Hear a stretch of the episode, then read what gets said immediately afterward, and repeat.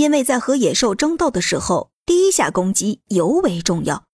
野兽只知道横冲直撞，而人类则要想办法在躲掉对方攻击的同时，给予对方重创。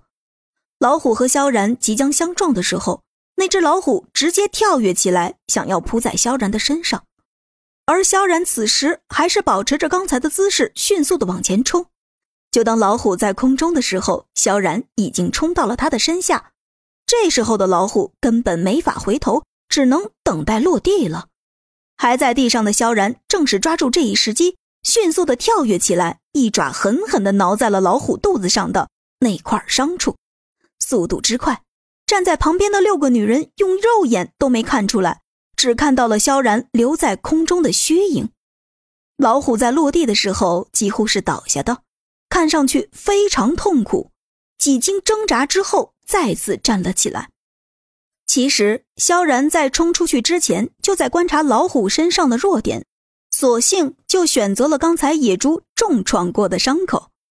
等到双方再次对峙的时候，萧然的手上已经满是鲜血，而老虎肚子的那片伤口的血已经在不断的往下滴落。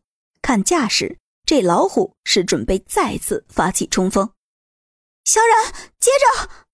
这时候。莫晨曦在一边喊了一声，随后朝着萧然的方向扔去一把轻型手斧。萧然站起身来，一把接住，心想：有了它，解决老虎就变得更加轻松了。但他的表情也有些纳闷，为什么会突然出现了一把这样的武器呢？而且看上去还是一个全新的手斧啊！